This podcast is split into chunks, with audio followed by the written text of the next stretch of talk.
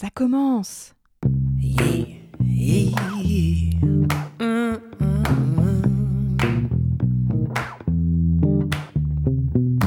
Bienvenue dans Femmes d'à côté. Des femmes de tous âges et de tous milieux parlent de leur vie ici. Elles ont en commun de venir des quatre coins de l'Europe. D'où viennent-elles? Pourquoi habitent-elles ici? Depuis quand? De quoi sont faites leurs vies? Comment imaginent-elles leur avenir? Je m'appelle Maud Raffray et une fois par mois je vais à la rencontre d'une femme européenne. On s'installe, on entre en relation, on prend le temps. Avec ce cinquième épisode, je fais la connaissance de Christiane Schmidt.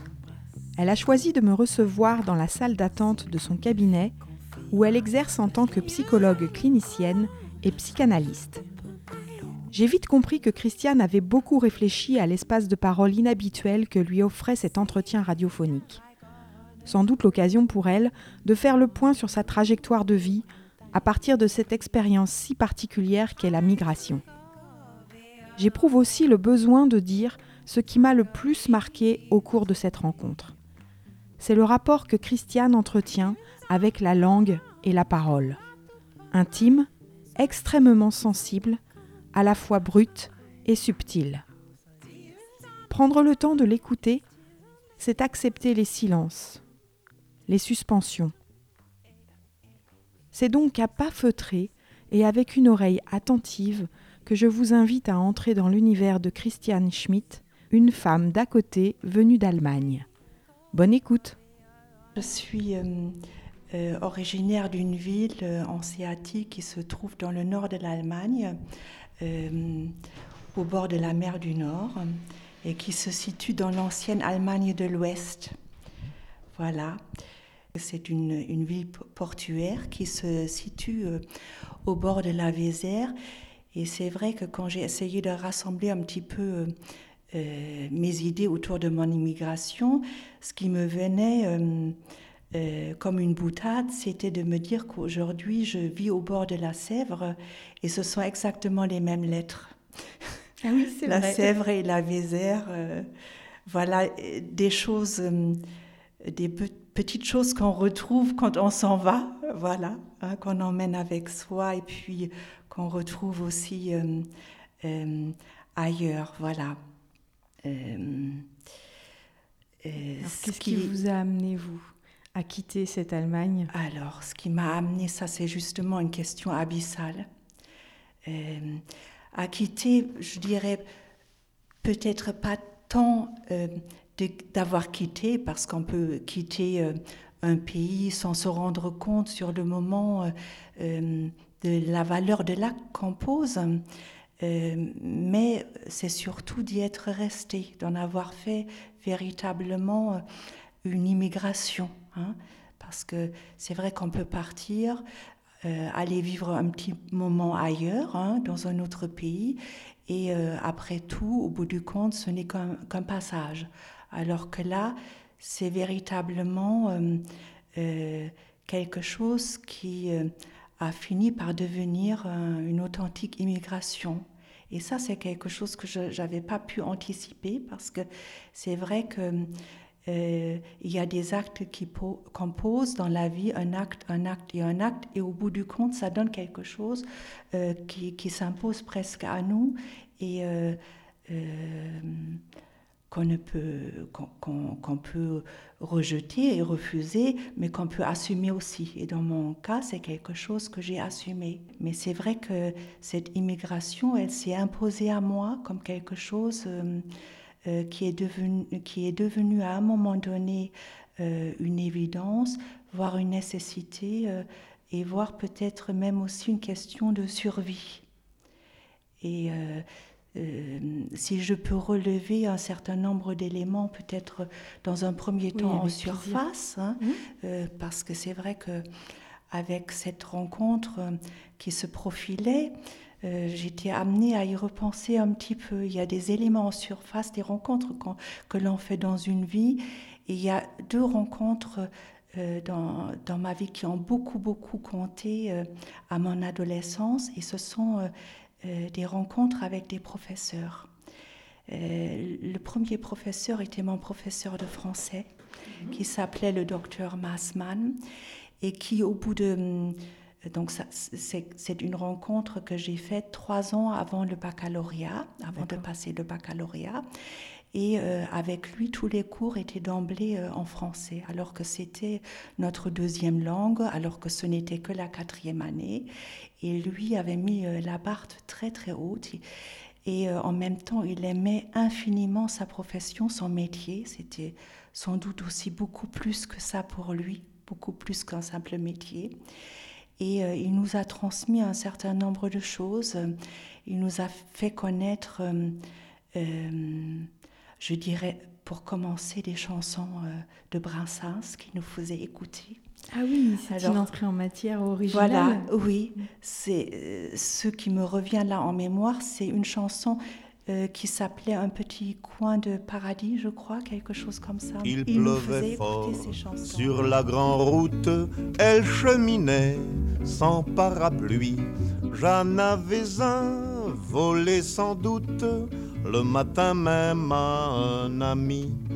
Courant alors à sa rescousse, je lui propose un peu d'abri en séchant l'eau de sa frimousse d'un air très doux, elle m'a dit oui. Un petit coin de parapluie contre un coin de paradis, elle avait quelque chose d'un ange. Un petit coin de paradis contre un coin de parapluie, je ne perdais pas au change, pardi.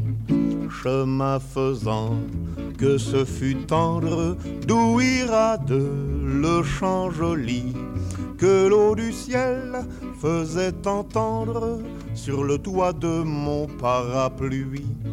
J'aurais voulu, comme au déluge, voir sans arrêt tomber la pluie pour la garder sous mon refuge, quarante jours, quarante nuits.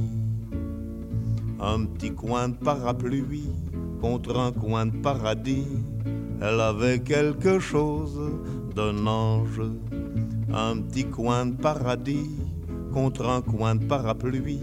Je ne perdais pas au change, pardi. Mais bêtement, même en orage, les routes vont vers des pays. Bientôt le sien fit un barrage à l'horizon de ma folie. Il a fallu qu'elle me quitte après m'avoir dit grand merci. Et je l'ai vue toute petite partir gaiement vers mon oubli. Un petit coin de parapluie contre un coin de paradis, elle avait quelque chose d'un ange.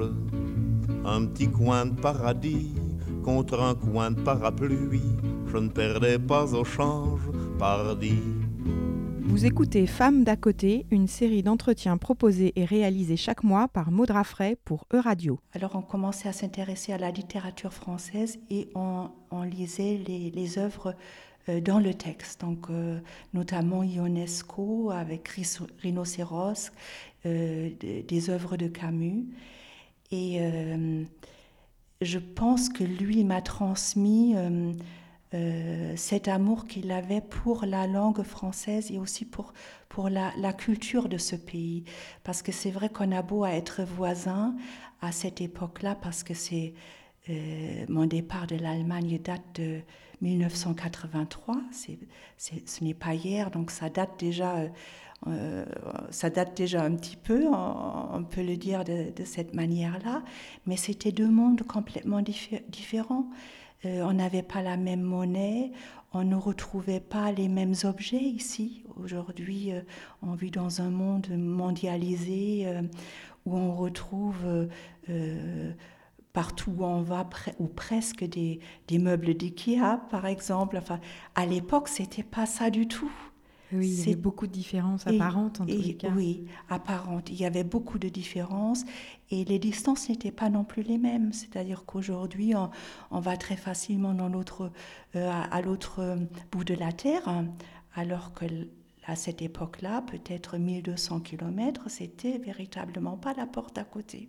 Euh, donc voilà, voilà une première rencontre et puis une deuxième rencontre qui s'est faite parallèlement euh, à la même époque avec un professeur de pédagogie que j'avais au, lycée qui m'a servi de tuteur.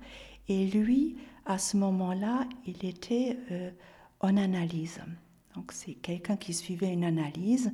Il m'en parlait tout le temps il me prêtait des livres, donc on commençait à échanger là-dessus. Et euh, euh, lui, euh, par contre, ne parlait pas français, mais il me parlait d'un monsieur qui était partout dans le monde connu pour son travail important.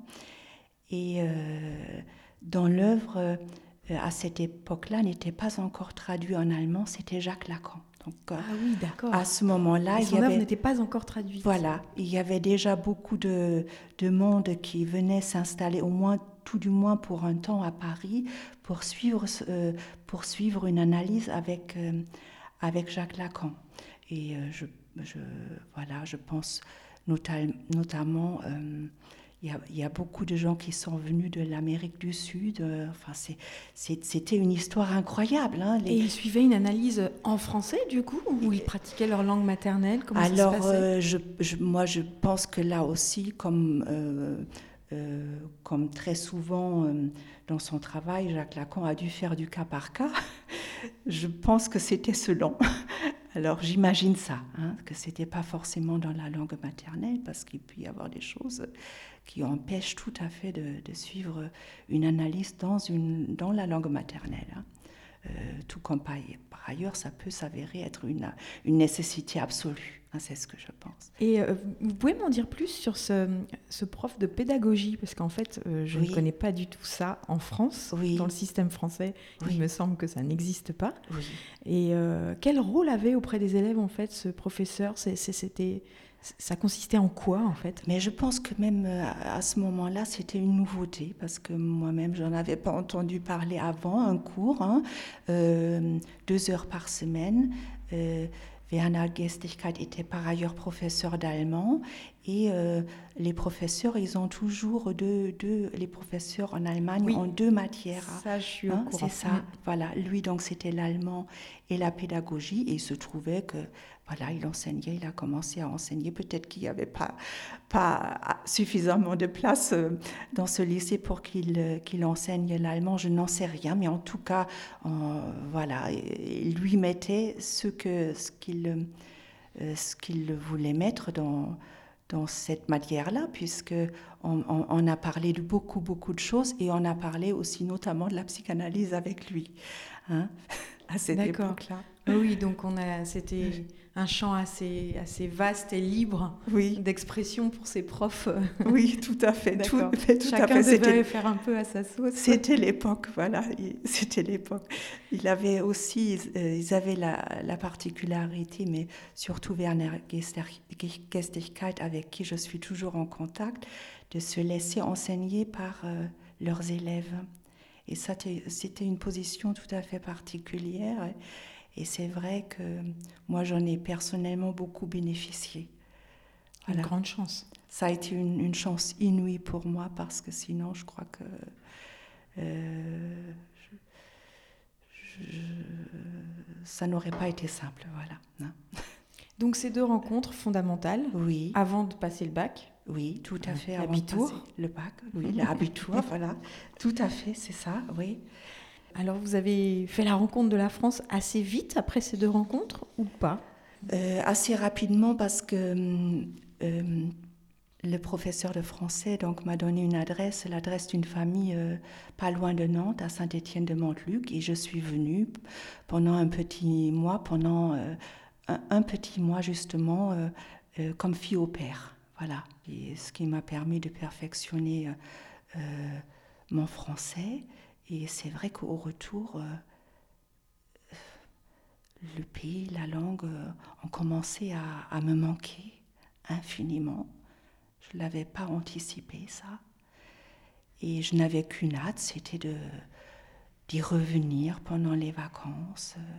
Et avec un lien particulier à cette famille ou au-delà de ça? C'est bien au-delà de ça. C'était bien, bien au-delà de ça. Euh, puisque cette famille, je l'ai revue une seule fois dans l'après-coup seulement.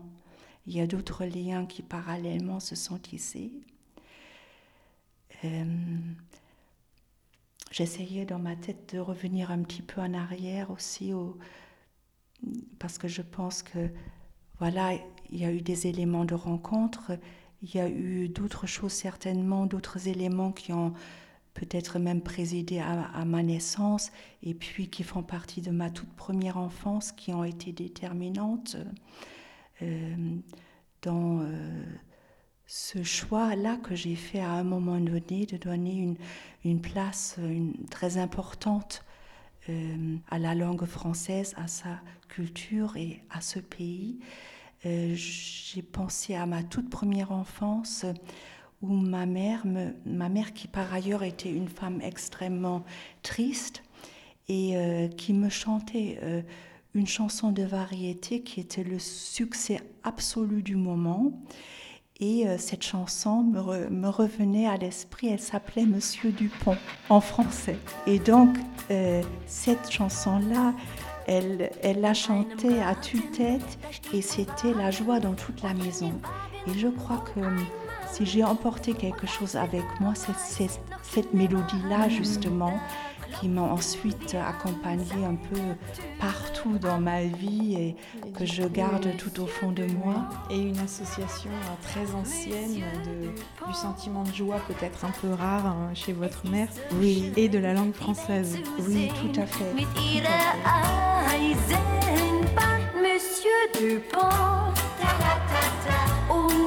Waggon, der ist der schönste Eisenbahnwaggon der Welt. Er nimmt die Mütze, er stellt die Weichen, wir fahren los, Paris Ade, durch grüne Wälder, durch weite Felder und in der Schweiz, da liegt der weiße Schnee. Monsieur Dupont, Monsieur Dupont, es ist so schön, die Welt zu sehen mit ihrer Eisenbahn. Monsieur Dupont und ihr Waggon, der ist der schönste Eisenbahnwaggon der Welt. Bitte einsteigen, Türen schließen. Vorsicht an der Bahnsteigkante.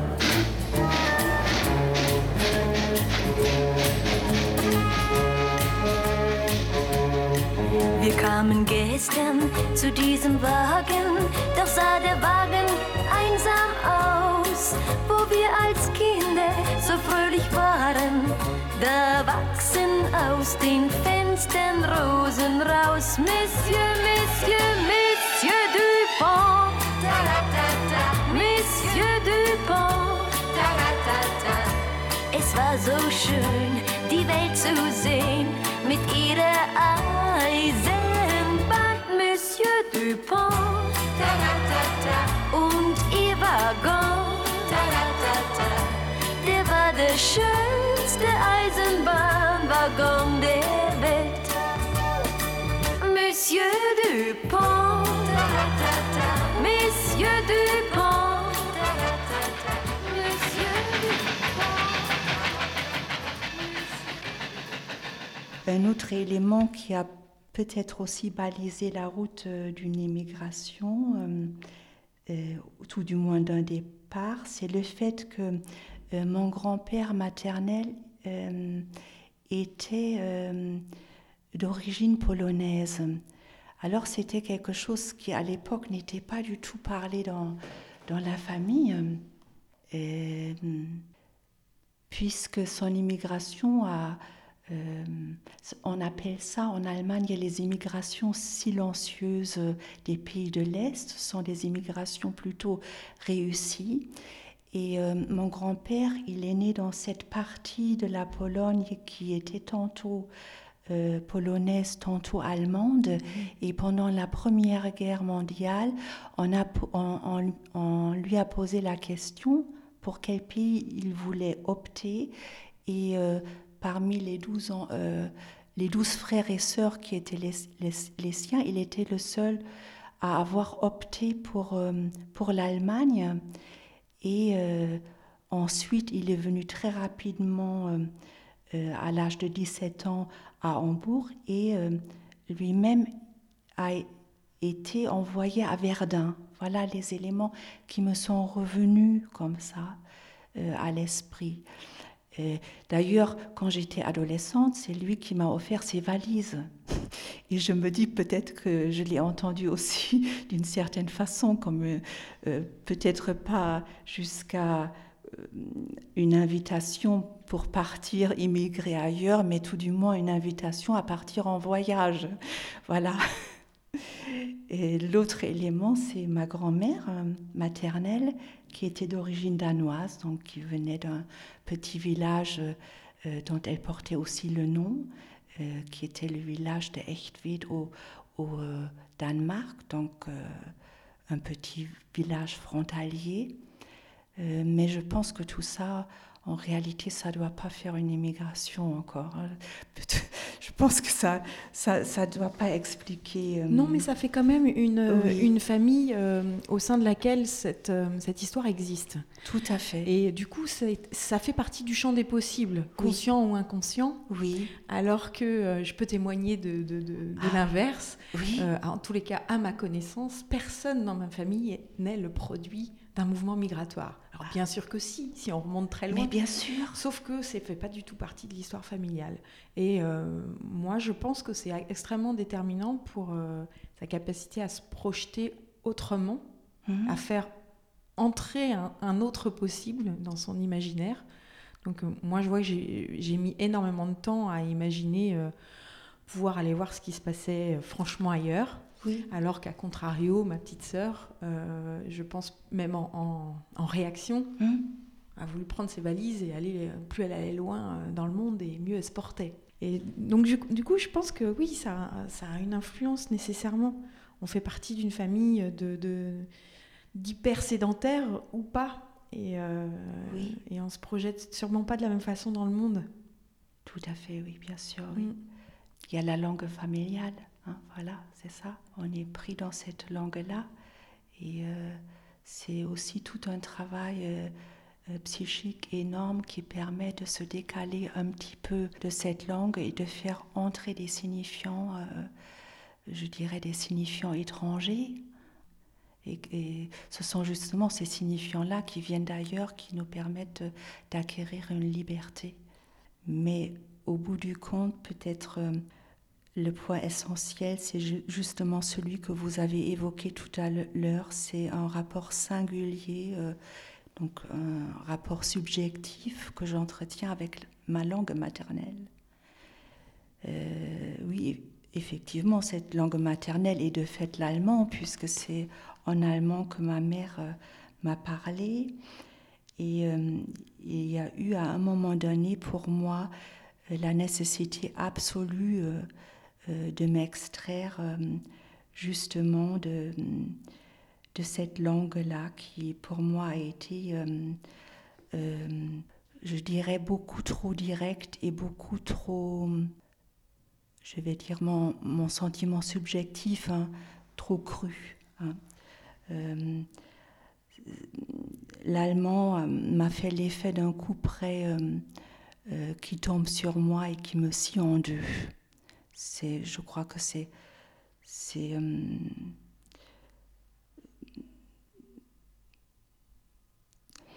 c'est euh, là ce qui me vient au plus juste euh, pour expliquer mon rapport à la langue allemande. Alors, quelles en sont les raisons J'imagine qu'il y a plusieurs raisons à cela.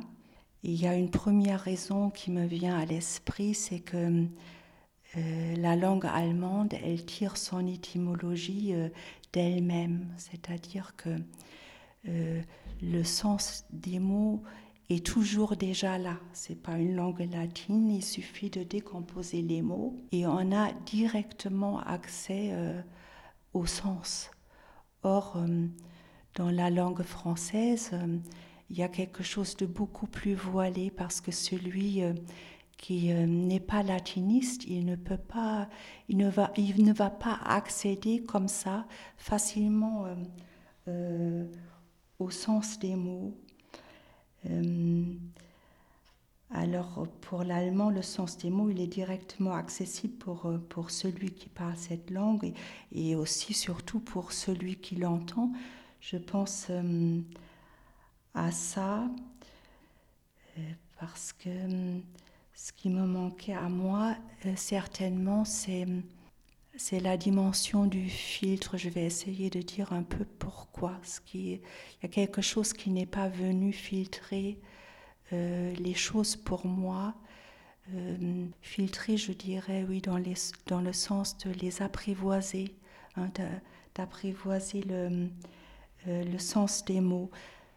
Parce que quand on reprend un petit peu l'historique, on se rend compte quand même que je suis euh, née euh, euh, très près de la guerre. Alors, une petite vingtaine d'années, on peut se dire que c'est beaucoup, beaucoup quand on est jeune, mais quand on a la chance d'avancer un petit peu dans l'âge, on, remarque aussi que c'est, ça peut être presque rien. Hein, au regard d'un certain nombre d'événements. Et je, pense évidemment en particulier aux, horreurs, de la, aux horreurs de la guerre. Euh, euh, euh, alors, qu'est-ce que je peux vous dire sur moi? C'est que j'ai eu des parents, donc j'ai eu un, père qui était déjà assez âgé quand je suis née. je suis fille unique, hein, donc mes parents n'ont pas eu d'autres enfants. Et euh, mes parents ont été euh, ravagés, chacun euh, à sa façon pour des raisons différentes. Mon père était déjà adulte. pendant la guerre, il a été donc envoyé au front de l'Est, en Sibérie. Et il est revenu de Stalingrad, je dirais, comme, enfin, il est revenu cassé de, Stalingrad. Il avait perdu euh, un œil et, euh, euh, il y avait là quelque chose de sa vie à la fois personnelle et professionnelle qui n'était plus et qui n'allait plus du tout être comme avant, qui était qui était détruit parce que mon père était premier tambour. Euh, euh, mon père était musicien de métier, donc premier tambour, et la, la Philharmonie de Berlin, s'était terminé pour lui. Donc il, il fallait réenvisager euh, une vie autrement. Et ma mère, de son côté, bien sûr, elle avait euh, connu les bombardements des villes, donc une enfance euh, avec les nuits dans les caves pour se, se protéger des bombardements, mais euh, elle avait vécu aussi à proximité d'un camp de concentration qui s'appelle Treblinka en Pologne, donc, où elle a été témoin de beaucoup, de, beaucoup de choses. Et toutes ces choses-là, il en a été continuellement question à la maison. Voilà, il en a été continuellement question. C'est-à-dire qu'on en parlait On en parlait sans filtre.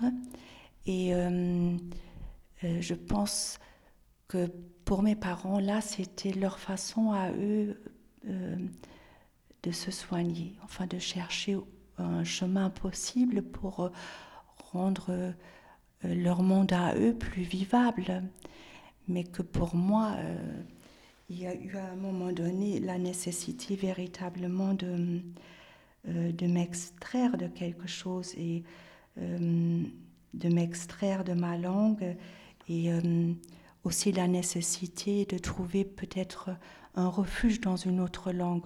On pourra parler d'exil ou, d'asile hein, dans une autre langue, dans une, dans une langue euh, étrangère, ne serait-ce peut-être pour trouver aussi un, habillage euh, à quelque chose qui était trop direct pour moi. C'est vrai que je crois que la langue française, euh, elle est venue à point nommé pour me permettre ça. pour me permettre d'humaniser en quelque sorte, enfin d'humaniser quelque chose et d'atténuer les, les, effets euh, traumatiques de la guerre qui ont retenti aussi, aussi sur moi. Hein. Aussi, je, les parents nous lèguent quelque chose, hein. c'est un patrimoine, c'est un héritage et c'est vrai que c'est à notre charge d'en faire ensuite quelque chose. Hein de transformer peut-être les choses, euh, oui, de transformer les choses pour nous. Mais c'est vrai que pour moi, ça, a été plutôt l'effet d'un, je dirais, de... Euh, si on, peut imaginer que ce qu'on reçoit de l'autre, ça peut être une pâte à modeler, qu'on transforme comme on peut, comme on le veut, comme on peut transformer cette pâte de mille et une façons et en faire autre chose. Pour moi, euh, j'avais plutôt l'impression que ce qu'on m'avait légué au début de ma vie, c'était euh, un morceau de béton, voilà, et que c'était maintenant à ma charge d'en faire quelque chose et en même temps, c'était une mission presque impossible à laquelle il a fallu pourtant s'atteler. Et je dirais que ce que j'ai euh, peut-être réussi à faire, c'est appeler une autre langue à, la, rescousse pour en faire autre chose. Voilà. Euh, voilà, donc oui, je pense que au bout du compte, ce, que je peux peut-être dire, c'est que de mon immigration, au départ, peut-être je n'ai pas décidé grand-chose, euh, sinon euh, que mon désir de vivre m'a amené jusque-là. Hein, voilà. Et ce désir-là, par contre, je l'ai assumé. Hein, oui. Voilà. Pour la programmation musicale de cette émission, Christiane m'a demandé de diffuser Lily Marlene, chantée par Marlène Dietrich. Voici ce qu'elle m'a confié au sujet de cette chanson. Au départ, cette chanson a été diffusée tous les soirs par Radio Belgrade en direction des soldats allemands de l'Allemagne nazie. C'était en 1941. Mais très vite, les alliés anglais ont demandé aux Allemands d'augmenter le son, le temps d'un cessez de canon sur le front de Tobruk en Libye. Ensuite, cette chanson a accompli sa trajectoire au service de la liberté et de la libération. Les résistants ne s'y sont pas trompés. Cette chanson est vraiment une des leurs. La musique peut faire cela. Elle peut transcender, retourner et finalement aussi subvertir. Lily Marlene a quelque chose à nous enseigner, c'est qu'il est toujours temps de revenir sur une destinée, même déjà presque accomplie. Il y a quelque chose de bon à espérer pour chacun de nous, pour peu qu'on le veuille vraiment. Et cela est très précieux à savoir, surtout en période trouble.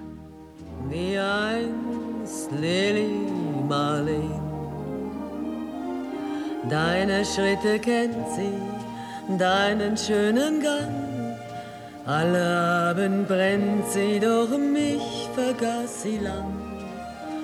Und sollte mir ein Leid geschehen, wer wird bei der Laterne stehen? Mit dir Lili Marleen, mit dir, Lili Marleen. Aus dem tiefen Raume, aus der der Grund hebt sich wie im Traume dein verliebter Mund. Wenn sich die späten Nebel drehen, wer wird bei der Laterne stehen? mit dir, Lili Marleen, mit dir, Lili Marleen. Wenn sich die späten Nebel drehen, wer wird bei der Laterne stehen? Mit dir, Lili Marleen. vous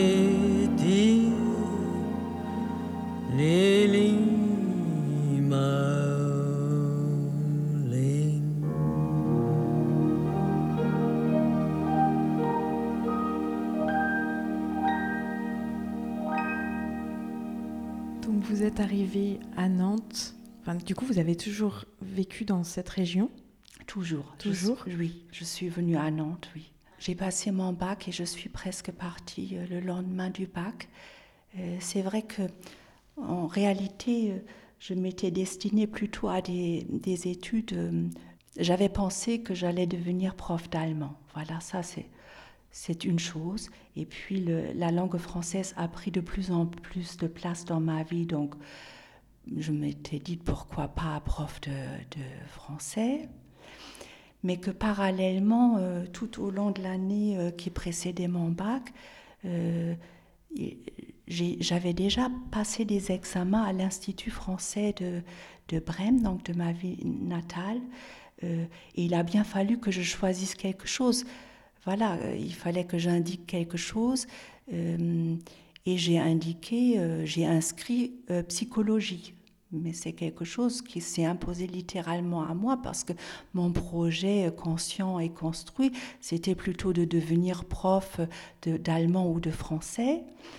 Et euh, c'est vrai que j'ai passé euh, cet examen, mais presque comme dans un rêve, parce que moi-même, je n'y croyais pas. C'est pas que je ne croyais pas que j'allais réussir cet examen, c'était une évidence que j'allais le réussir et je l'ai réussi euh, haut la main, c'est-à-dire qu'il y avait beaucoup de monde qui venait de tout le nord de l'Allemagne pour passer cet examen, et je crois que je l'ai réussi. Euh, enfin, j'ai été peut-être la seule à, réussir cet examen. Euh, euh, qui était déjà très orienté vers les, les, sciences humaines. Mais en même temps, je ne m'en croyais pas tout à fait capable quand même de poursuivre des études de sciences humaines parce qu'il y avait des sciences dedans. Et, ça, c'était très très loin de moi, c'était vraiment très loin. Mais donc j'avais passé tout ça, je pensais pensais pas y aller. En même temps, parallèlement, je faisais des démarches pour aller euh, euh, poursuivre des études de langue romaine. Euh, euh, à Hambourg, mais le jour où j'ai appris que les cours n'allaient pas avoir lieu en français, euh, pour moi, c'était terminé. C'est-à-dire, c'était déjà devenu une nécessité pour moi de, de m'exiler dans cette, cette langue-là. Donc, je ne sais pas ce que j'aurais pu trouver en Allemagne qui aurait pu me permettre de parler tout le temps en français. ça aurait été compliqué, je crois, de trouver quelque chose. Donc du coup, vous avez réussi cet examen, vous avez été admise à l'université de Nantes Oui. C'est ça? Il faut quand même que je dise que j'avais un petit ami français à l'époque qui était nantais, euh, mais euh, je, je, je, ne suis pas venue pour lui parce que une fois que je suis arrivée à Nantes, lui s'est trouvé en Allemagne pour son service militaire. Donc voilà, ça s'est terminé comme ça. Sur le moment, ça aide à choisir un point de chute. Tout à fait. Donc voilà, voilà quelque chose euh, de raté ou, ou pleinement réussi. Tout, tout, dépend du point de, de vue où on, se situe. Voilà. Et donc votre vie s'est poursuivie ici. Oui. À quel moment vous avez pris conscience qu'il n'y aurait pas de retour? Ça a duré longtemps parce que j'ai gardé longtemps mon premier euh, domicile officiel, c'est-à-dire mon domicile administratif. Je, je l'ai euh, gardé en Allemagne, hein, euh, alors que j'étais déjà en France. Je l'ai gardé chez mes parents et, et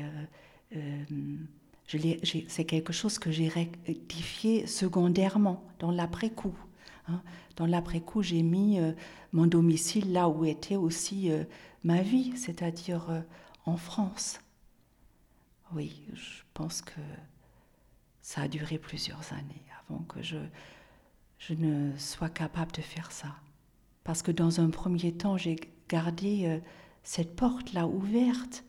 C'était une porte imaginaire parce que le retour, est-ce que c'est possible de, de retourner là d'où on vient?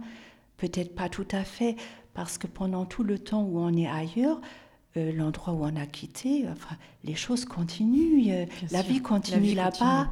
Les on ne retrouve pas euh, voilà. ce qu'on a laissé. Les amis partent de, quitte la ville, il y a de nouvelles constructions, on ne retrouve jamais les choses qu'on a laissées intégralement. C'est vrai. Oui. Alors du coup, vous avez entrepris des études de psychologie Oui. à Nantes Oui. Qui vous ont donc bien réussi, puisque si j'en crois votre métier d'aujourd'hui. Donc, je suis psychologue clinicienne de formation universitaire. Hein, et c'est vrai qu'une longue analyse euh, m'a permis ensuite d'assumer euh, la place du psychanalyste auprès de, des patients que j'accompagne aujourd'hui. Voilà. Et est-ce que c'est d'ailleurs euh, parce que moi, c'est une des premières questions que je me suis posée, en fait. Euh, je me suis dit, ah, c'est pas banal comme métier pour quelqu'un dont la langue maternelle euh, n'est pas le français. Euh, vous venez de m'en dire beaucoup déjà sur votre rapport à la langue, donc je commence à beaucoup mieux comprendre. Oui. En revanche, je m'interroge sur est-ce que ça vous a est-ce que ça vous a exposé à des réactions particulières de la part de vos patients? Oui, je, je pense que c'est quelque chose, oui, c'est un lien particulier. Euh, pour certains, c'est pas anodin hein, de choisir un psychanalyste qui est d'origine étrangère. Euh, ça, ça, fait un lien particulier. Peut-être que ça c'est exceptionnellement venu en, en, premier, cette, cette question de mon origine étrangère. Voilà. Et euh, j'ai changé un peu de sujet. Oui. Euh, est-ce qu'il y a des choses qui vous manquent d'Allemagne? Oui. Des choses concrètes comme des choses un peu oui. plus, plus difficiles à décrire? Oui. Il y a quelque chose euh, qui me manque. Je pense que les Allemands tendance à se dévoiler assez facilement dans ce qui ne va pas en eux, même euh, auprès des, des, gens moins proches. Il n'y a pas besoin euh, d'être dans un très grand lien d'amitié. Alors ce que je constate, euh, c'est que en France, dans les liens, les liens ne fonctionnent pas de cette manière-là. C'est pas c'est pas ce que je retrouve. Je n'ai pas retrouvé euh, ce que j'ai expérimenté et ce que j'ai laissé euh, euh, derrière moi en partant. C'est que dans les liens à l'autre, on présente quand même assez facilement une façade où on, retombe toujours sur ses pieds. Voilà ce que je constate. Maintenant, je ne sais pas dans quelle mesure c'est une impression subjective, mais euh, dans les liens en Allemagne, très facilement, il, va être question d'intimité, de, de tout ce qui est boiteux, de ce qui ne va pas. Oui. Ce côté euh, peut-être costume social de la part des Français Oui, oui parce que ça crée une distance. Donc, mhm. euh, ça crée une distance. Or, dans ce que je décris, du lien à l'autre, ou très facilement on se dévoile. Euh, on va exposer sa vulnérabilité plus facilement. Un biscornu, oui, tout mm. à fait. Euh, c'est aussi euh, une manière de se relier à l'autre, oui, et de construire et de construire une communauté. Et quand on ne peut pas aller facilement de cette manière-là vers l'autre, ça crée une distance et aussi une solitude. C'est en tout cas subjectivement pour moi, c'est comme ça que je l'ai expérimenté justement, ça me fait penser, euh, comment vous décririez euh, le, processus d'intégration sociale, en fait? À quel moment vous vous êtes dit, je pense que je vis ici comme, d'une certaine façon, je vivrais en Allemagne, euh, des amis, mmh. un engagement dans la vie de la cité, enfin, le sentiment de faire partie d'un groupe autant que faire se peut, autant mmh. qu'on peut se sentir faire partie d'un groupe à l'égal de quelqu'un d'autre. Il y a eu un, tournant euh, chez moi, quelque chose de très important, c'est-à-dire que pendant longtemps, euh, vous reviennent des choses des autres. Hein. Les autres vous renvoient des choses et euh, on m'abordait donc d'une certaine façon et sous un certain angle en me disant oh là là, ça doit pas être facile d'être une étrangère. Et euh, c'est vrai que pendant longtemps et de longues années, j'ai répondu euh, en miroir, c'est-à-dire que c'était les autres qui me renvoyaient que j'étais une étrangère. Et du coup je me vivais comme une étrangère, c'est-à-dire euh, il y avait là quelque chose qui tournait un peu à vide jusqu'au moment où j'ai radicalement changé de regard sur moi et que j'ai pu répondre, répondre de façon décalée par rapport à ce qu'on me renvoyait. C'est-à-dire qu'il y a eu le jour où, où euh, j'ai commencé à, à, me sentir bien là où j'étais et euh, à pouvoir me dire que véritablement, euh, c'est toujours l'étranger qui nous fait croire qu'on est, qu'on est chez nous au bout du compte, qui de nous est maître dans sa propre maison? Freud nous l'enseigne, nous l'a bien enseigné, c'est-à-dire qu'on n'est jamais maître dans sa propre maison à partir du moment où on a un inconscient. Il y a mille et une choses qui nous échappent. Et quand j'ai pu euh, euh, avoir une parole un peu plus ancrée de ce côté-là et euh, me sentir peut-être aussi un tout petit peu plus légitime, parce que c'est vrai que oui, ce qui me sert euh, en tant qu'analyste, ça peut me servir de pas me sentir trop légitime parce que je crois qu'il n'y a pas de plus grand risque euh, que de se sentir trop légitime à cette place-là. Mais dans la vie... Dans beaucoup de places. Oui, dans beaucoup de places. Puisque c'est du coup, oui. Euh, ça fait pas beaucoup de place au doute. Oui, c'est ça. C'est ça. Mais se sentir dans la cité, je veux dire, dans le lien aux autres euh, qui nous entourent, pas légitimes, c'est quand même un handicap euh, à la langue. Donc, il y a eu un moment où j'ai pu retourner les choses pour moi et euh, peut-être répondre aussi de façon décalée. voilà, à tous ceux qui m'ont renvoyé leurs propres inquiétudes, mais qui imaginaient beaucoup de choses aussi de cette immigration parce que pour ceux qui ne sont pas partis de chez eux, ils y mettent mille et une choses et souvent ce qu'on imagine, c'est quelqu'un qui un beau jour se retrouve en plein milieu de la porte entr'ouverte avec ses valises bien remplies déjà et qui annonce à tous ceux qui, qui l'entouraient jusque-là qu'il s'en va.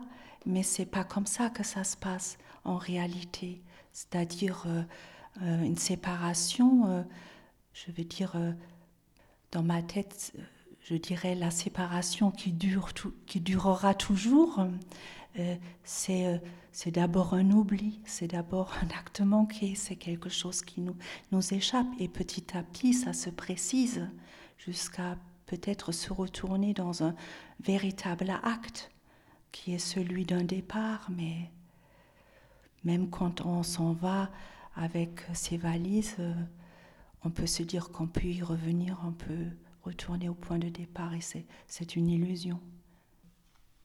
Et concrètement, quel lien vous avez gardé avec l'Allemagne? Vous y allez souvent? Vous conversez souvent avec euh, votre famille ou les amis que vous auriez conservés? Alors, euh, je, je n'étais pas retournée. Donc, pendant plusieurs années après, mes parents sont décédés. Hein, je n'ai pas de frères et sœurs. Euh, j'ai des cousins par contre en Allemagne. Après le décès de ma mère, pendant un certain nombre d'années, je ne suis pas retournée en Allemagne du tout. Et euh, c'est vrai que je commence à y aller maintenant, je recommence à y aller de façon ponctuelle. Je suis très souvent à Berlin. Et aussi maintenant, je retrouve euh, cette langue allemande avec, euh, avec une certaine tendresse aussi. Euh, chose qui, qui est qui est pas c'est pas quelque chose de c'est quelque chose de récent encore d'accord voilà oui. c'est vraiment quelque chose que vous apprenez à, à à ressentir et avec lequel vous vous familiarisez progressivement un autre rapport à cette langue maternelle. C'est ça, c'est une, langue dans laquelle il m'arrive de penser aujourd'hui quand je suis à Berlin. Euh, euh, et euh, c'est venu progressivement, d'abord à, travers Internet et puis après à travers les voyages. Et oui, je pense que c'est une langue à laquelle je peux aujourd'hui refaire une place différemment. parce que vous l'aviez quand même passablement écartée. Quand j'essaie de lire entre les lignes, par exemple, vous ne lisiez pas en allemand depuis que vous étiez en France? Quand vous lisez, Très peu. Quand vous lisez des livres euh, des Freud en allemand, euh, oui. Oui, bah là, mm. c'est un avantage comparatif certain. Mais en dehors du champ des études et, et professionnelles... Je parlais français, je lisais en français. Tout en français. C'est ça. Donc c'est vraiment mm. un désir d'adoption extrêmement fort de, de cette langue. Ah oui, j'ai adopté cette langue, j'ai adopté cette culture et ce pays. Et c'est vrai que je suis infiniment reconnaissante à la France de m'avoir euh, offert cette possibilité euh, de choisir euh, mon exil, de choisir d'y trouver un asile. oui, c'est une chance infinie pour moi. Alors je vais enchaîner sur une question administrative qui a une connotation intime et politique très forte. Oui. La nationalité. Euh, allemande. Vous êtes toujours allemande Toujours allemande Oui. Ça ne vous a jamais interpellé quand j'entends votre relation extrêmement forte euh, à, la langue française et à sa culture, est-ce que vous vous êtes interrogé sur la question de changer de nationalité Oui, tout à fait. Tout à fait. C'est une question que, à laquelle je n'ai pas répondu une fois pour toutes. Je me sens euh, européenne. Hein. Euh, voilà, pleinement européenne. Donc, euh, c'est vrai que changer de nationalité, c'est pas, ça n'a pas été une nécessité qui s'est imposée à moi comme ça. Je ne l'exclus pas du tout. Je suis née allemande, peut-être que je vais mourir française. Hein, c'est pas, c'est pas exclu du tout. mais c'est vrai que ça n'a pas été une priorité. Oui. Et vous, c'est quoi votre rapport euh, justement à la vie euh, citoyenne et politique française Oui. Et allemande je me, je me, tiens au courant, oui. Vous votez? Oui, En, Allemagne? On peut voter par correspondance, oui. Et vous l'exercez, ce droit de vote? Euh, Oui. Oui. Hmm? Et vous participez aux élections municipales et européennes en France? Oui. Ouais. C'est c'est intéressant. C'est pareil, c'est une constante à chaque fois, là, toutes ces femmes européennes que je rencontre, euh, je trouve, font, preuve d'une sorte euh, d'évidence de leur sentiment d'appartenance à l'Europe. Oui, certainement. Ce qui ne me paraît pas du tout aussi évident chez des femmes françaises qui ne sont pas parties ailleurs. Mm-hmm. Euh, je, dis ça, c'est une première intuition, c'est pas du tout fondé euh, statistiquement. Oui, oui. Mais ça m'a quand même, ça m'interpelle. Ça m'interpelle c'est la puissance de ce de, de, sentiment d'appartenir à un espace européen et à un espace de vie euh, commun très fort. Mm-hmm. Alors c'est peut-être une façon de réconcilier sa double identité aussi. Oui, tout à fait, je pense. je pense. Sinon, d'ailleurs, vous avez euh, quel type de rapport euh, justement avec le reste de l'Europe peut-être et, même ailleurs? Est-ce que euh, cette envie de ce rapport particulier à la langue française que vous, que, vous avez développé jeune, mm. en fait, est-ce qu'il est qu'il y a quelque, quelque part aussi un, un goût pour l'ailleurs et pour l'autre qui est très ancré et qui va peut-être au-delà de cette mm. première aventure très forte avec la France ah, je, je, voyage beaucoup. Dès, que j'ai un moment, je voyage. J'aime infiniment le Portugal. Mais au-delà de ça, euh, euh, je me suis mise à voyager, euh, notamment en Afrique de l'Ouest. Je suis allée au Bénin il y a quelques années, en 2015, pour la toute première fois. Et ça a été une, oui, une rencontre extrêmement importante. Je pense que on a énormément à recevoir euh, euh, des autres cultures et je pense notamment aux, cultures plus, plus éloignées des nôtres. Oui, depuis, j'entretiens des, des, liens très forts euh, qui s'approfondissent au fur et à mesure et j'ai fait déjà plusieurs voyages pour aller là-bas. Et pour eux, vous êtes une femme française Oui, tout à fait, mais tout à fait. Pour la dernière plage musicale de cette émission, vous allez entendre Mejor de Mime par Marisa.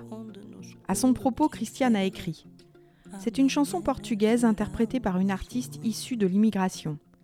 Marisa a été bercée dans sa toute petite enfance par des sonorités très diverses. Elle a dit qu'elle était née entre deux sons. Je m'avance un peu plus pour dire qu'elle est née de deux sons. Voilà ce qui me touche.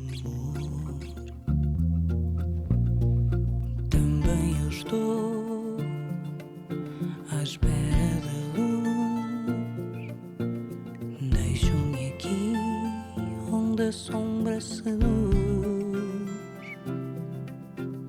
Também eu estou à espera de mim. Algo me diz que a tormenta passará. É preciso perder para depois se ganhar. E mesmo sem ver.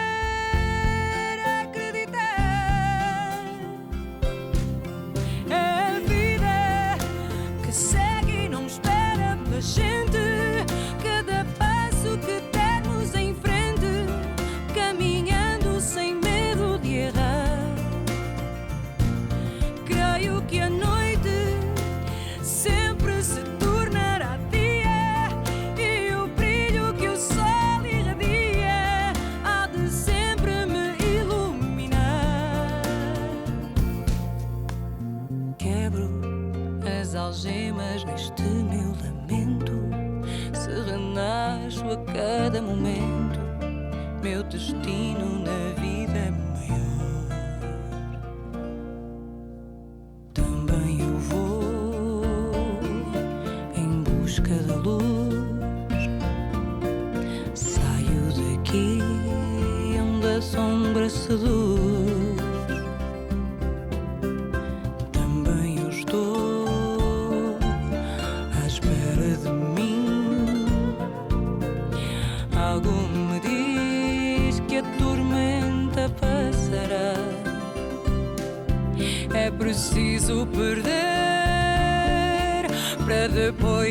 ganhar e mesmo sem ver acreditar.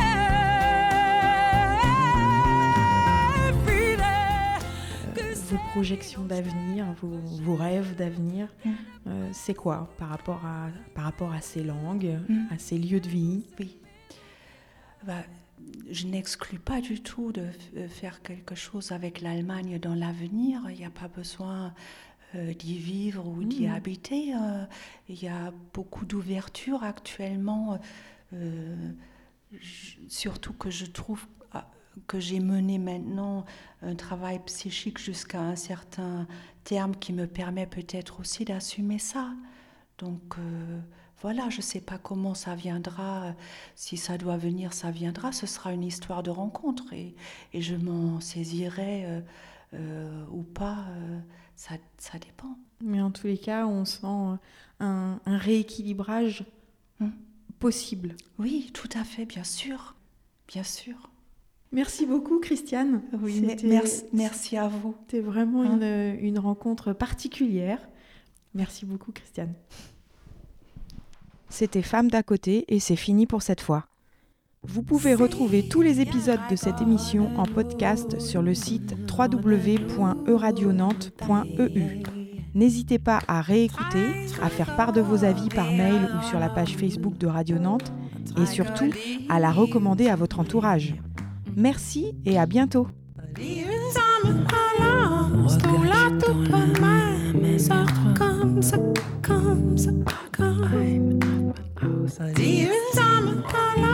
Respire, expire, rêve, rêve vers moi.